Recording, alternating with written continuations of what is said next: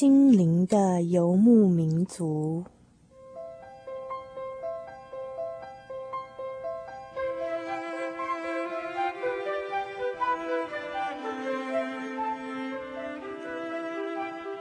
在这个谁都不管谁的后现代社会里，每一个人的心灵都是游牧民族。成长的过程就是寻找的过程。每一颗漂泊的心灵，其实都在寻找生命的绿洲。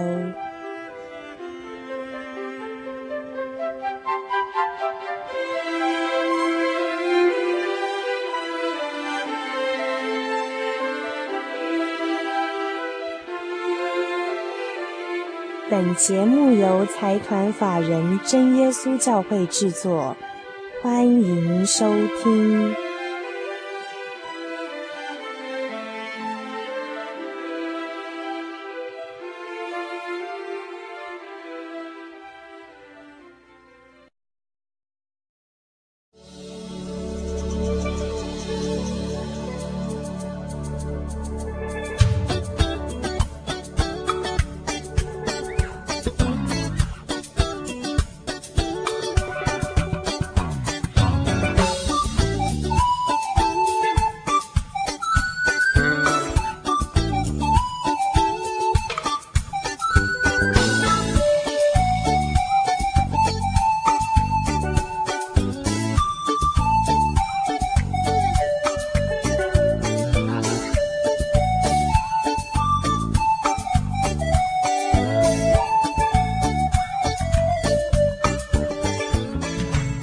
听众朋友们，大家晚安！欢迎再度收听我们《心灵的游牧民族》节目，我是主凡，我是小黎。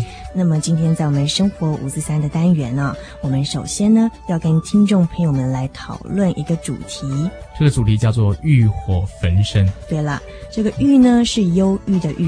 对，讲到忧郁的“郁”，我想问主凡一下，你有没有忧郁症啊？嗯、哦，这个我想有没有到症的地步不晓得，不过。每个人多多少少都有一些忧郁的倾向吧，嗯。嗯，都难免有一些忧郁的经验嘛。我曾经看一份资料哈，嗯、说那个神经内科哈，精神科内科哈，嗯、他们以前啊是小猫两三只。现在是六畜兴旺啊！哎呀，真是新生意兴隆。可能现在在都市的社会来讲，大家压力比较大。对，因为现在社会容易，我觉得跟早期比起来，更容易引起这种情感性的病症了。因为人、嗯、人多了以后，人与人之间啊，或者是自我与本我之间呢，就会产生一些冲突跟矛盾。嗯、那讲到忧郁症当中啊，主凡，你有没有一些资料让各位听众看看？测验看看有没有忧郁症？好吧，那小黎，你先回忆一下啊、哦。嗯、你回忆在你从小到大这个经历中哦，有没有哪一个期间符合我等一下要说的九点哈？好，那一般来说呢，我等一下要讲到这九点。如果说你在两周之内有五种以上的哈这种情况呢，你就算是医学上哦，可能就会诊断成重郁，就是重度的忧郁的重郁发作哈。嗯、好，第一个。总是摆脱不掉伤心和易怒，就容易生气或者是很伤心。嗯，对我来讲还好诶，还好。好，那在那段期间之内呢，你会对活动失去兴趣，譬如说，呃，你以前嗜好的一些活动啊，会会失去了一些兴趣了。会会哈。嗯、那体重跟食欲会有改变。我还好了。对，这点还好，保持正常。啊，你刚刚已经有了两点了，两点。第第四点，嗯嗯，还没啦。第四，就是睡眠会有点受到干扰，譬如说，嗯，特别的难以入睡，或者是说，呃，特别过度的睡眠。嗯，还好，还好哦。再来，罪恶感，或者是失去自我价值感或无助感，哎，觉得没有价值、没有意义的感觉。嗯，会会哈。再来，无法专心那段期间。对。好，四点喽，嗯、再来，疲倦或者是没有精力。哎呀，真是 说中了。嗯，你是每个 Blue Friday 每个礼拜五。好，五点的，好，在那段期间呢，会坐立不安或者是行动迟缓。嗯嗯嗯，对对哈，有哈有哈。那最后一点就是说，你会觉得生活毫无意义，甚至呢有自杀或者是对死亡的想法。啊、呃，自杀没有。自杀没有？想死那是有，想死有哦。七点，七点，中度忧郁 哦。刚才我们讲了这九点当中哦啊，如果说在两周之内呢，有五种以上这种情形啊，就可能是呃有忧郁症的倾向，但是并不必然说嗯。也许你没有忧郁症，但是像感冒会有发烧的症状一样哦，你也可能就算没有忧郁症，也可能会有这些这些情绪。嗯嗯嗯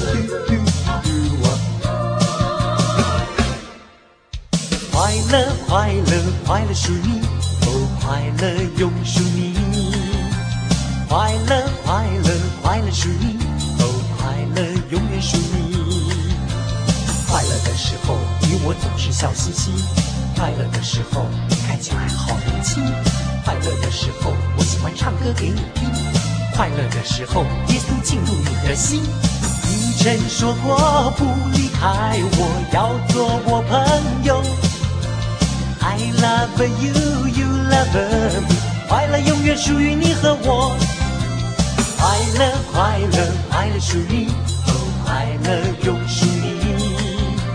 快乐，快乐，快乐是你，哦，快乐永远是你。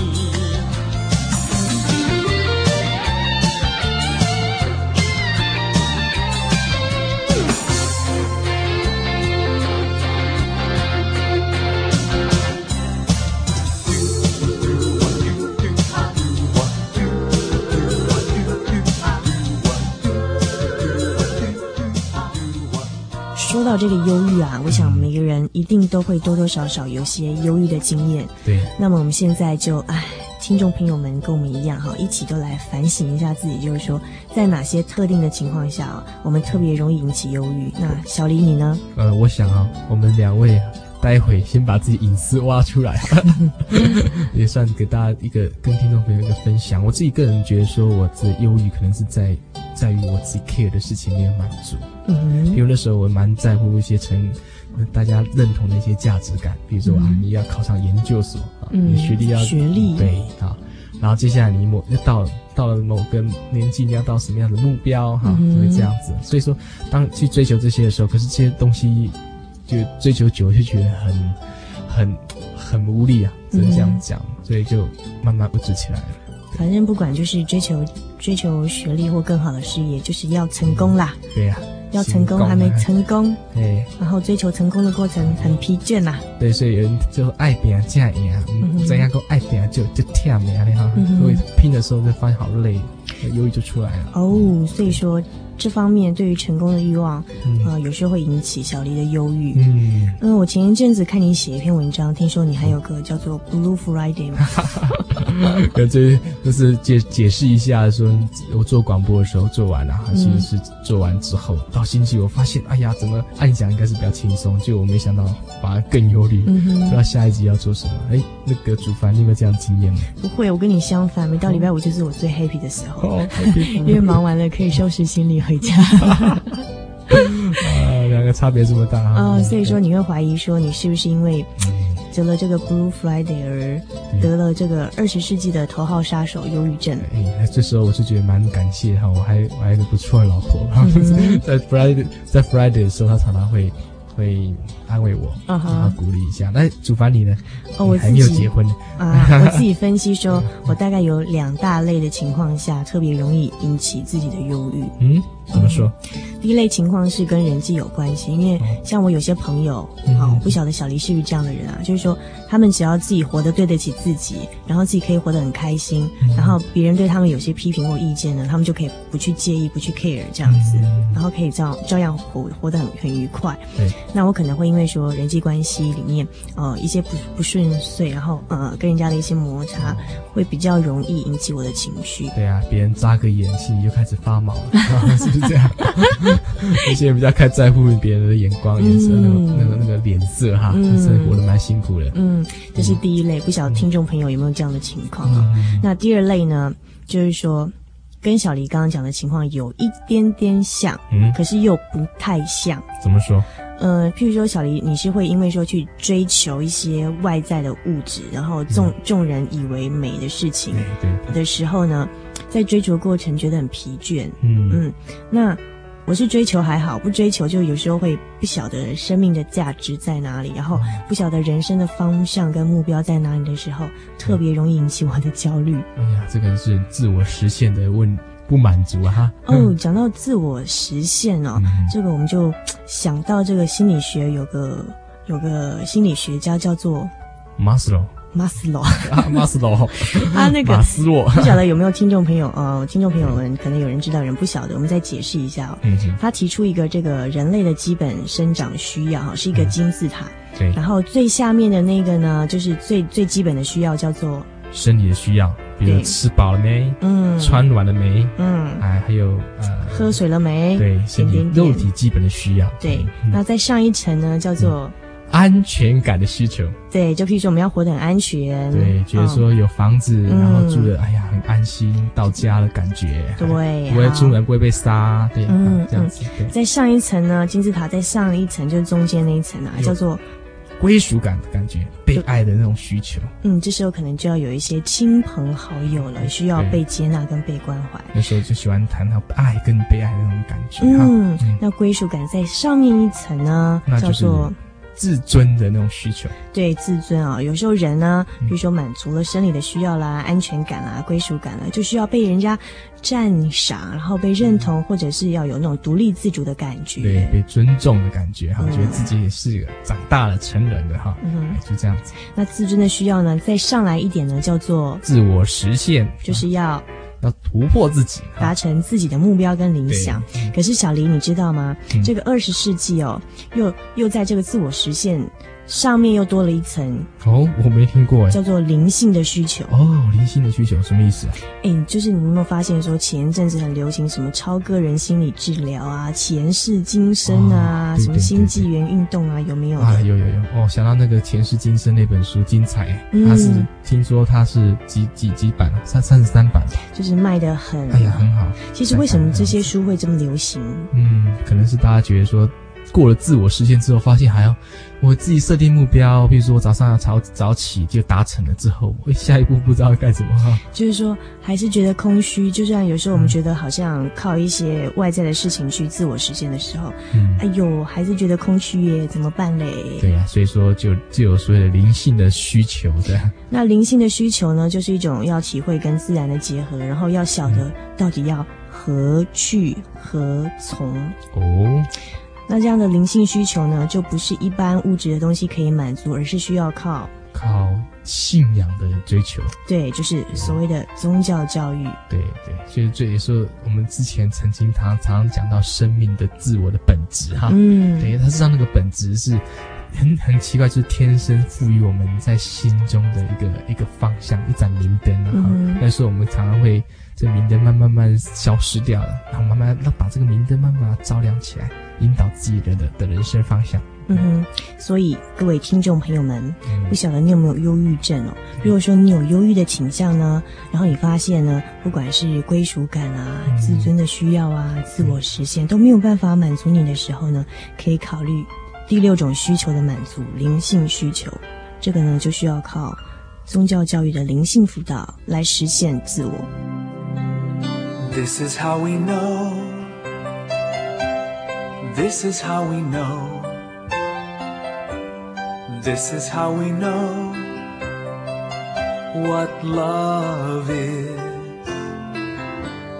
Jesus Christ laid down his life for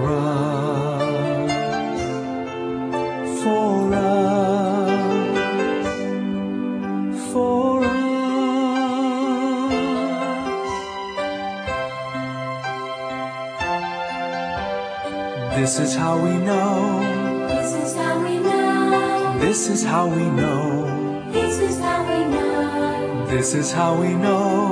This is how we know what love is. what love is. Jesus Christ Jesus Christ laid down his laid life down His life for us,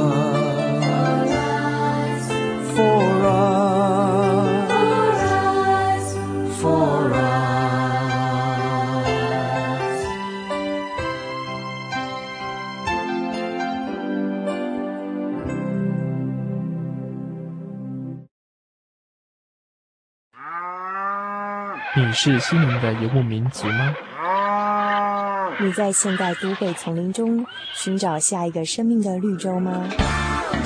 请把你的人生经验、生活灵感，心情故事，通通记录下来，寄到台中邮政六十六至二十一信箱。或传真到零四二三零六九六八心灵的游牧民族节目收。附上真实的姓名地址，你就可以获得一份精美的礼物哦。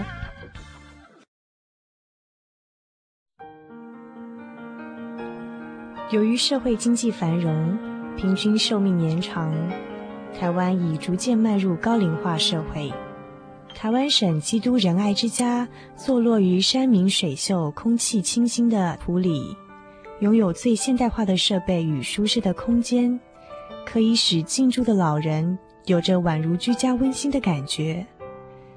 请拨洽询专线零四九九三零三九零。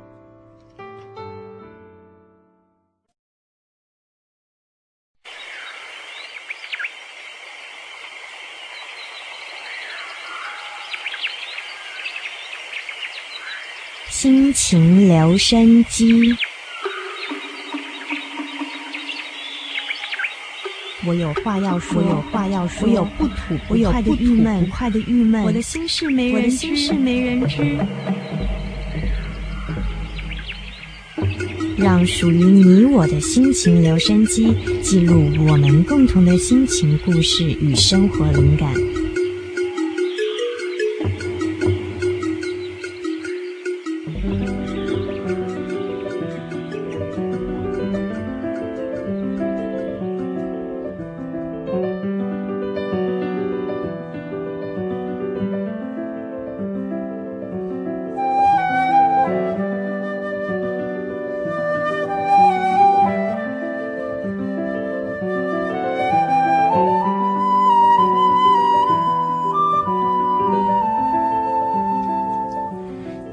听众朋友们，大家晚安。您现在收听的是《心灵的游牧民族》节目，我是主凡。我们现在进行的是心情留声机的单元。很高兴今天在我们这个单元当中，要跟听众朋友们分享的一个主题叫做“我与我的游牧生活”。我与我的游牧生活呢，同时是我们呃心灵的游牧民族节目二月号的广播真好文活动的主题啊。那么我的很多朋友都给我一个意见说，这个题目好难哦，什么叫游牧生活？什么叫做我与我的游牧生活？觉得很抽象。不过不管怎么样呢，我这边还是选出了一个朋友的来信，他写我与我的游牧生活这个主题呢，写得非常有意思。稍后呢，要跟听众朋友们来分享一下。那么在与听众分享今天的主题之前，呃，有一些听友的来信也蛮有意思的，我们先在空中做一些答复。呃，其中有提到一些很有意思的主题，我们往后可能在广播节目中会设定呃相关的一些主题再进行讨论。请听众朋友们每周同一个时间，别忘记锁定我们心灵的游牧民族节目。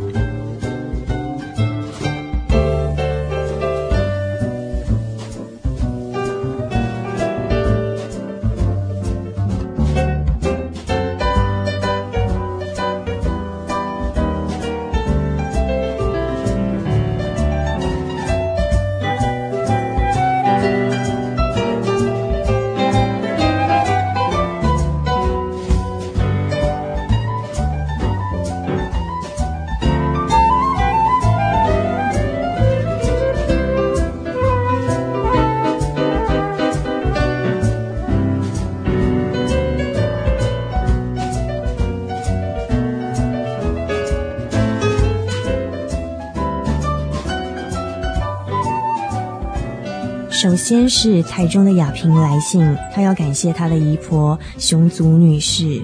那么这个是我们过年时候的主题哦，一个感恩的人，一个感恩的故事。很抱歉，因为我们收到您的来信的时候，已经过了播出的时间了，所以到现在呢，才啊才替我们雅萍向她的姨婆熊祖女士在空中表达啊她的感恩情怀。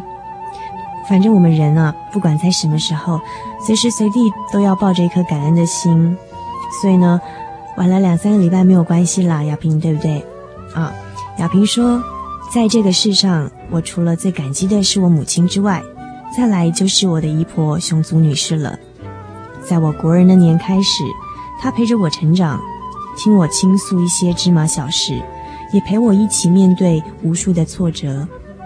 现在我高中毕业了，她仍然是我的精神支柱，不时给我加油，使我这一部机车快上不了坡时，又加把劲的冲上坡。”我不是他的女儿，但他给我的一切，不管是物质、精神，时常令我感动的想掉泪。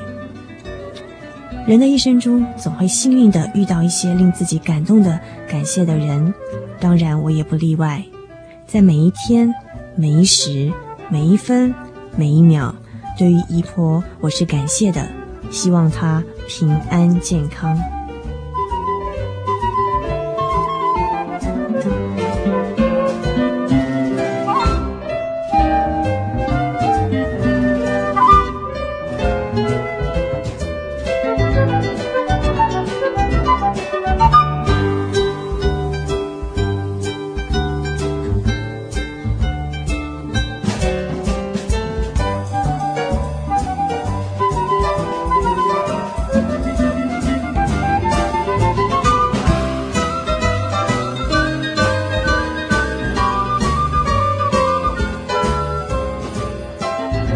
来这个听友的来信是心情有点不好的阿红，阿红很高兴又收到你的来信了，可是看到你的信，我们的心情也有点不好，因为阿红的心情也不太好嘛。阿红说，因为老爸没有去工作，不是喝酒就是跟母亲吵架。再来就是阿红很羡慕班上的同学生活得很快乐，可以相约到哪里去玩，可以好好的读书，不像阿红没有办法，没有后顾之忧的，有时候会觉得有点怨恨，为什么没有办法像同学一样有个幸福的家庭啊，让自己有这么多的愁烦，同时也担心毕业之后没有办法再升学了，因为好像妈妈会有一点差别待遇，哥哥可以念比较贵的私立学校，可是呢。女儿呢，就是毕业了以后要赶快去工作。阿红说的一句话，我想是反映了很多年轻的朋友的心声。她说：“我多么希望有个幸福的家，有很多人关心我。可是现在的我认为，家庭不幸福就算了，给我钱就是了，把父母当做提款机，多么的可悲呀！我也很想叛逆，但是我现在更期望的是要逃离这个家。”不想回到这里。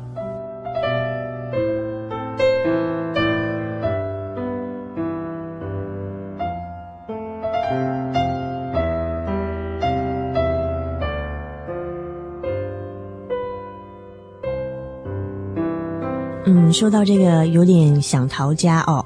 那种不想回家的感觉，主凡就回忆到自己，嗯，还是当自己还很年轻的时候，也有一段这种觉得好像全世界都对不起我，然后很不喜欢回家的那种感觉。嗯，我相信一定有很多人跟我跟阿红一样哦，都曾经有这种经验。不信的话，我们来试着抽样问一个人哈，就是在我们录音室旁边呢，还有一个节目助理哦，瑞恩，瑞恩，你过来一下。好，考问你一下啊，因为你刚刚有听到那个阿红的来信，对啊。那我不晓得说你以前有没有哪一段时间哦，特别曾经有过想不想回家的那种念头？嗯，有。可不可以跟我们阿红或者是其他听众朋友们分享一下？其实我刚刚听主凡他念阿红的信啊，我就想起我也是高中那个时候。然后其实情况差不多哎、欸嗯，我爸爸也都是喝喝酒，然后到很晚才回来。嗯、然后那时候我们家里不知道多担心。嗯哼。然后不过，嗯，那时候我两个弟弟根本就是都不跟家人讲话。嗯哼。然后甚至也都有逃家的经验。那后来呢？你自己呢？想说，其实我那时候也觉得待不下家里，真的很很没有那种安定的感觉。嗯，可是因为我高一的时候就信主了，然后我觉得。嗯呃，觉得说在我的心里面有一个很大的一个安定的力量，然后靠着祷告，我走过这一段的旅路程。那有没有实际说你怎么样努力维系说跟父母亲的关系，或者是兄弟姐妹之间？呃，那时候我觉得有一个方法很好，就是你可以试着用写信的方式。你写一封信给爸爸，写一封信给妈妈，然后阿红像你就可以写一封信给哥哥，因为你这样子可以借着信件，然后诉说你真正心里面所所想的感觉。我相信他们会让你的真情所感动。嗯，好，那没你的事了，可以回去继续工作。那阿红不晓得你有没有听到刚才我们瑞恩他说到他自己以前的经验，不晓得说嗯，对你会不会有一点小小的帮助哦？Beautiful. Beautiful, Jesus is beautiful, and Jesus makes beautiful things of my life. Carefully touching me, causing my eyes to see. And Jesus makes beautiful things of my life.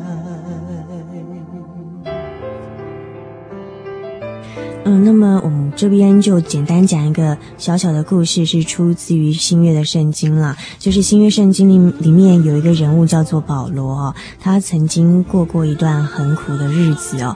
譬如说，他曾经被下到监牢里面，然后被人家嗯指责，或是或者是呃生活的很艰苦的一段时间。但是呢，他因为他有他真正生活的目标，所以他有一次就说：“我知道。”不管在怎么样的情况，我都可以知足了，因为我知道怎么样处卑贱，也知道怎么样处丰富。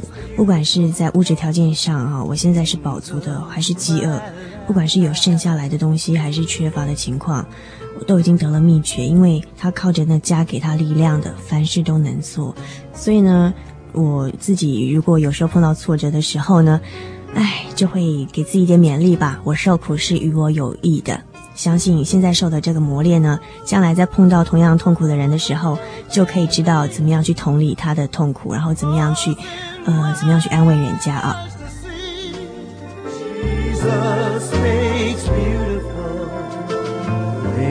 of my life.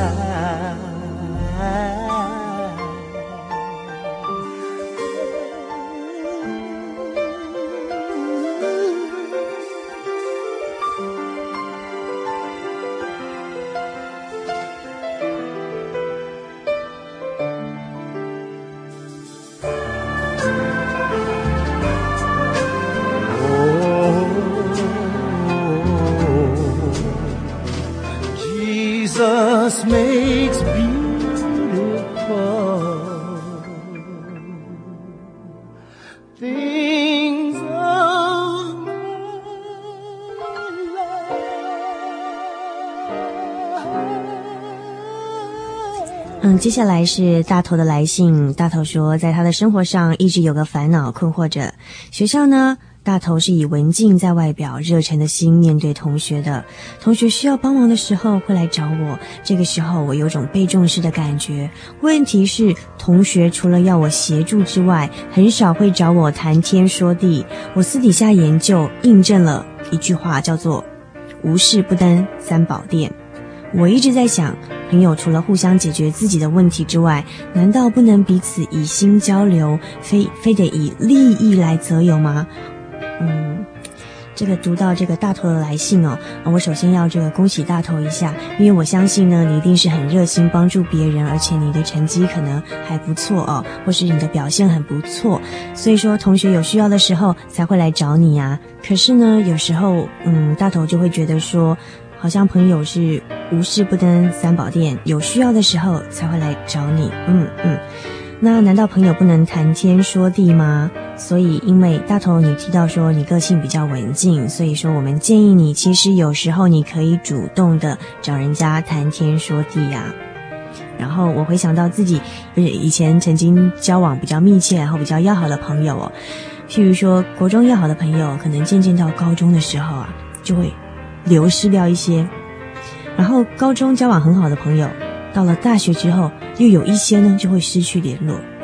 那么大学时候呢，认识很熟的一些朋友啊，到了毕业之后，因为时间空间的距离呢，又又流失掉一些。到最后留下来呢，我觉得到见面呢，还会觉得说很亲切的朋友，反而是很少数的，而且呢，好像都是以前大学参加校园团体里面认识的朋友诶。那么在团契里面或者是在教会里面认识的朋友，为什么可以一直嗯维持一些联系哦？主要是因为心灵方面可以互相沟通。然后呢，我从大头你的来信哦，发现说其实你不是没有朋友诶。因为很多人需要的时候都会找你帮忙啊，只是说你现在可能更需要的是心灵啊、心情啊上面可以沟通的朋友。那这个时候呢，这个我们节目名称啊，《心灵的游牧民族》，相信呢就是要在空中串联大家觉得 需要心灵交流的朋友呢，可以常常跟我们来信，在空中彼此交谈交流。所以大头，每周同一时间别忘了按时收听我们《心灵的游牧民族》节目。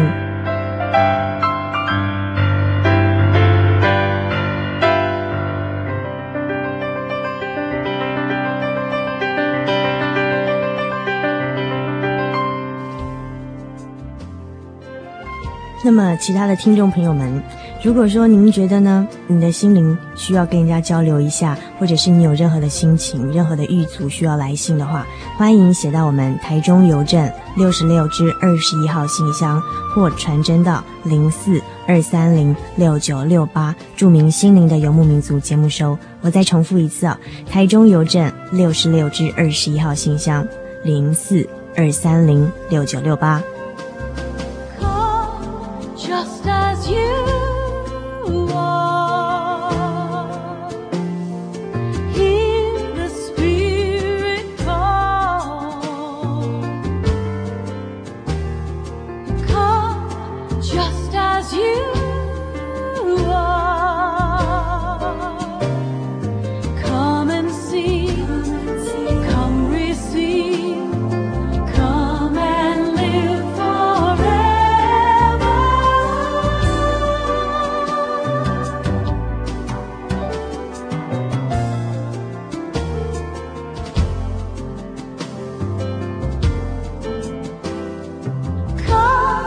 就算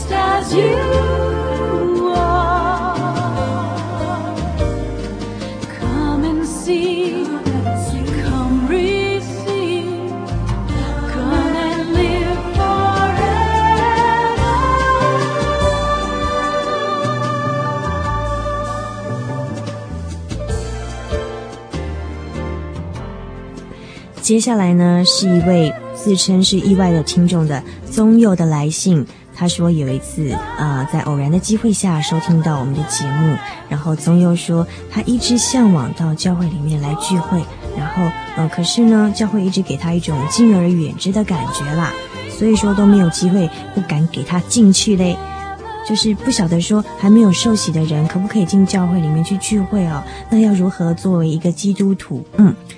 嗯，我在这边先简单的回答一下，就是教会的人当然是为您敞开的了，没有受洗的人当然可以进来聚会。那么如何受洗成为一个基督徒呢？嗯，首先我建议您可以先参加教会的函授课程。如果说你表明你有意愿接受函授课程，那么这个函授的中心就会。按时的寄一些圣经的基本常识跟资料给你啊，你可以来信到台中邮政六十六至二十一号信箱，表明你要参加函授课程。如果说有另外有听友呃很向往到教会去聚会的，也欢迎来信。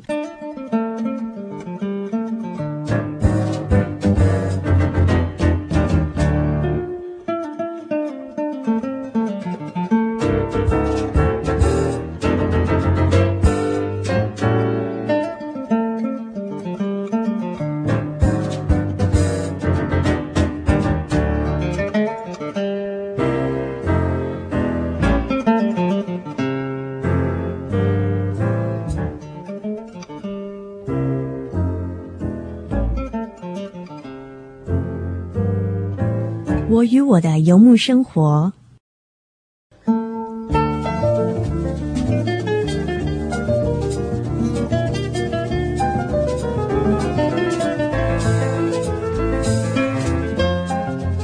游牧民族畜牧逐水草而居，我的游牧生活是逐钱而居，哪里有钱赚，我就往哪儿去。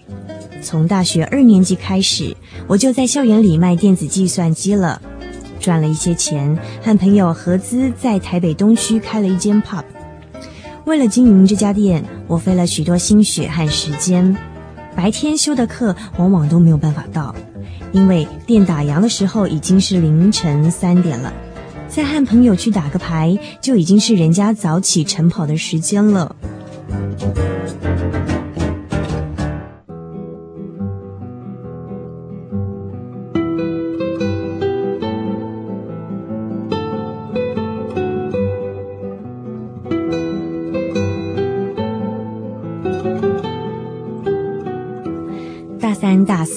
我就这样过着日夜颠倒的生活。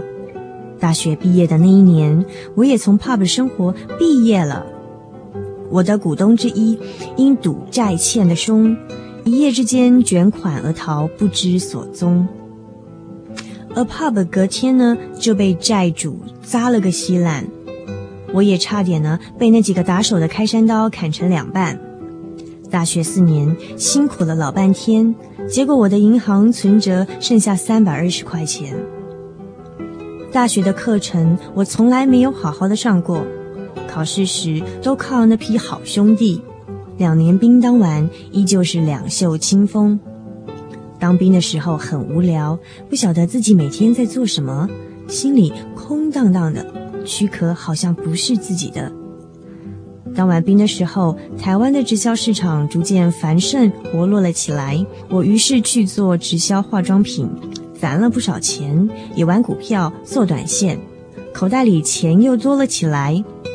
我开始和生意上的朋友出入所谓的声色场所，一开始也没有什么，只是朋友聚餐后的第二拖。可是久而久之，我逐渐习惯而且喜欢那里的生活。我迷上了一个女人，把我口袋里的钱都掏给了她。那个女人从来就没有爱过我，只是她太懂得男人，让我觉得她是真心真意的。所以她离开我的时候，我痛哭了七天七夜，喝得烂醉如泥，倒在路旁淋雨，被人送医急救。醒过来的时候，我的心没了，钱呢也没了。来还好有母亲的鼓励，我又重新站了起来，开始在校园旁边摆了一个摊子卖炸鸡，生意很好，日出而作，日入而息。过去钱来钱往，终于也看清了钱的真正面目，倒是开始喜欢回家了，心里面飘呀荡呀的感觉，踏进家门就会消失。两年前，我在我的炸鸡摊上认识了一个女孩，很天真，很可爱。他是学画画的，和他在一起很自在。他呢也是过游牧生活的，只不过是逐田园而居。我让他带着到处跑，到处画画，每天接触山水动物，心胸变得很宽阔，心情也开朗了起来。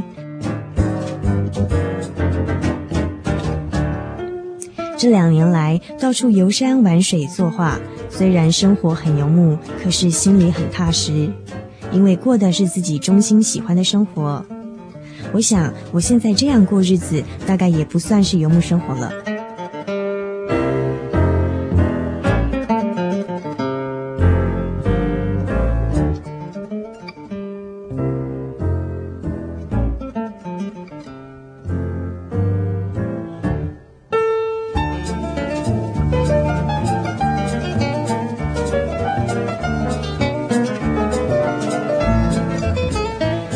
游牧生活，我想每个人在他的一生当中多多少少都有过心灵的游牧经验。古代呢，有一个非常有智慧的国王，叫做所罗门。然而在物质上面，他虽然非常的丰富，非常的富裕，可是他到老年的时候却说：“虚空的虚空，凡事都是虚空。人一切的劳碌，就是他在日光下的劳碌。”他说。我见日光之下所做的一切都是虚空，都是捕风。其实我在想，我们人呢，常常都会有一种心里不踏实的感觉。嗯，曾经有一次哦，我跟我一个朋友在讨论一个抽象名词，就是失落。哦，我就问他说：“诶，为什么人呢，不管怎么样，不管再让生活过得多么充实哦，总是偶尔呢，在夜深人静的时候，总觉得心里有点空荡荡的那种不踏实的感觉哦。”然后他就很打趣的告诉我啦，他说啊，哎，因为啊，自从亚当跟夏娃被神赶出伊甸园之后，从此呢就有了失落感了。所以刚才我们提到那个所罗门王，他很感慨的说：“虚空的虚空，虚空的虚空，凡事都是虚空。”一句话里面呢，就用了五个虚空了。